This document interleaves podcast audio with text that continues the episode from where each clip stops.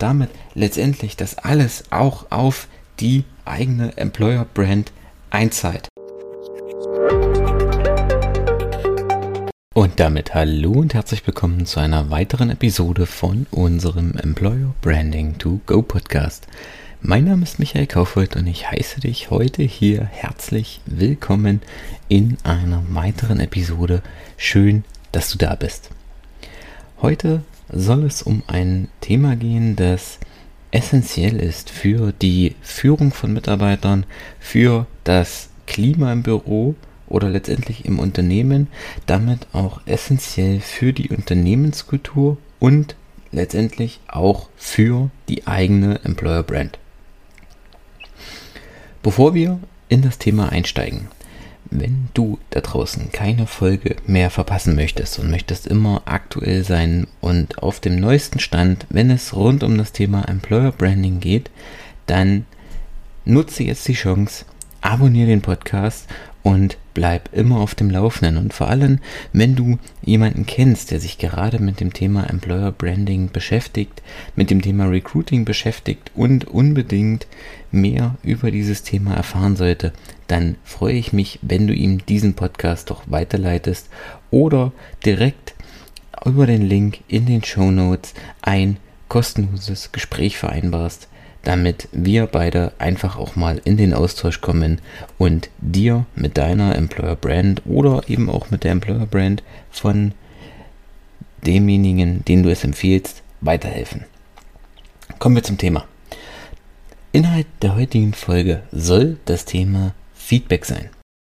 Vor allem, ähm, wenn ich von Feedback spreche, meine ich nicht, dass alle in einem nach einem gemeinsamen Workshop in einem großen Kreis sitzen und jeder, der den Erzählball hat, sagt, äh, was ihm heute besonders gut gefallen hat, sondern es geht wirklich bewusst um das Mitarbeiterfeedback zwischen Vorgesetzten und ähm, Mitarbeiter letztendlich.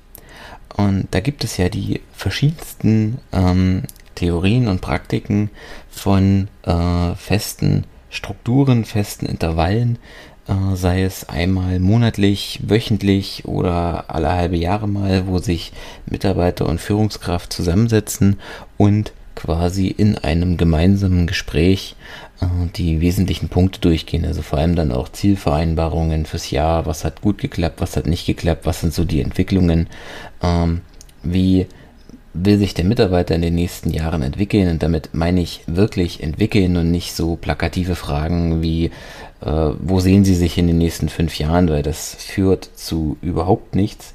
Wichtig ist dann hier, dass die Führungskraft, dass der Vorgesetzte wirklich auch Interesse daran hat, was will der Mitarbeiter in den nächsten äh, Monaten und Jahren für Projekte übernehmen, welche Fähigkeiten will er sich noch aneignen, wie sieht die persönliche Entwicklung aus, was hat er vielleicht auch für Ziele, so beruflich wie auch privat? Äh, und wie kann das Unternehmen letztendlich den Mitarbeiter darin auch unterstützen.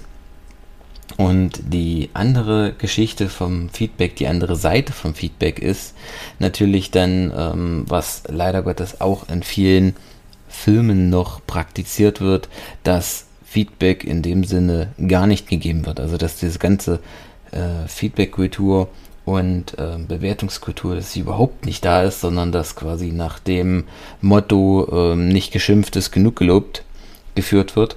Und das führt eben häufig auch dazu, dass die Mitarbeiter früher oder später einfach davon frustriert sind und das Unternehmen wieder verlassen. Also da gibt es äh, interessante Umfragen auch von, von Gallup, die angibt, dass äh, ein, ein Viertel der Mitarbeiter, die die Stelle wechseln, sie wegen mangelnder Wertschätzung, mangelnder Transparenz, mangelndem Feedback letztendlich äh, seitens der Vorgesetzten, seitens der Unternehmensleitung das Unternehmen wechseln. Und das ist einfach schade, weil dort unheimlich viel Potenzial einfach verschenkt wird, weil äh, das ist ein Thema, das kostet nicht viel Arbeit.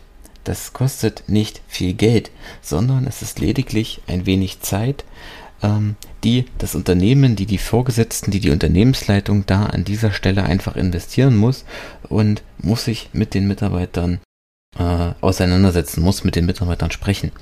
Und ein der erste wesentliche Punkt, es gibt fünf Themen, fünf Punkte in meinen Augen, die sehr stark für eine vermehrte, ausgeprägte Feedback-Kultur im Unternehmen sprechen. Der erste Punkt ist, dass ein regelmäßiges Feedback die Transparenz im Unternehmen stärkt. Also dadurch weiß der Mitarbeiter genau, wie steht er im Team, wie steht er gegenüber seinen Vorgesetzten, welche ähm, welche Position hat er so im Vergleich auch zu seinen Kollegen? Was macht er besonders gut? Wo sehen seine Vorgesetzten noch Verbesserungspotenziale? Und gleichzeitig kann die Unternehmensleitung, da können die Vorgesetzten sich auch mit ihren äh, Mitarbeitern, mit ihren Untergebenen letztendlich über mögliche Entwicklungspotenziale, über mögliche Zielstellungen austauschen und der Mitarbeiter weiß eben auch genau, was sind die Zielvorgaben des Unternehmens. Also was erwarten die Vorgesetzten, was erwartet die Unternehmensleitung letztendlich vom Mitarbeiter und weiß, dahin, äh, darauf muss ich achten, dahin muss ich mich entwickeln, sodass eine gemeinsame Zielerreichung viel eher möglich ist, viel wahrscheinlicher ist. Auf der anderen Seite, der zweite Punkt, und das geht eng damit einher, ist, es fördert die Entwicklung des Mitarbeiters. Also es fördert die, äh, die Weiterentwicklung des Mitarbeiters. Er weiß, welche Fähigkeiten brauche ich noch, welche Aufgaben muss ich mir aneignen, welche Kompetenzen muss ich mir aneignen, vielleicht welche habe ich auch schon, welche ich jetzt stärker mit einbringen kann, weil ich weiß, das sind die Zielvorstellungen, die meine Vorgesetzten für mich haben, für das Unternehmen haben, für die nächsten Wochen und Monate haben, für die Aufgabenstellungen, die noch auf mich zukommen. Und der dritte Punkt ist, es stärkt letztendlich auch den Zusammenhalt im Team zwischen Vorgesetzten und Mitarbeitern, weil beide auf Augenhöhe kommunizieren können, weil beide unmittelbar kommunizieren können, weil ähm, das Unternehmen sage ich mal, zu seinen Mitarbeitern auch die Distanz verliert. Also es ist nicht irgendwie die da oben, sondern es ist mein Team, meine Vorgesetzten, meine Abteilungsleiter, die mir gegenüber kommunizieren, was habe ich gut gemacht, was habe ich vielleicht auch nicht so gut gemacht, wo sind Verbesserungspotenziale und wie geht es in der nächsten Zeit auch weiter. Also auch untereinander? Wissen dann auch die Mitarbeiter, wie stehen sie untereinander, wie können sie sich gegenseitig unterstützen und sich gegenseitig bei der Entwicklung helfen. Aber, das ist der vierte Punkt, Feedback führt ja nicht immer nur von oben nach unten, sondern die wirklich guten Führungskräfte fordern sich auch Feedback von ihren Mitarbeitern ein, also quasi in die Gegenrichtung von unten nach oben. Und das führt dazu, dass auch die Führungskraft sich weiterentwickeln kann, dass sie auch gespiegelt bekommt, was macht sie besonders gut, was läuft nicht so gut, wo sehen die Mitarbeiter in der Führung durch ihre Vorgesetzten noch Verbesserungspotenziale, wie kann sich letztendlich auch die Führung ähm, weiterentwickeln, was wünschen sie sich auch von der Führung.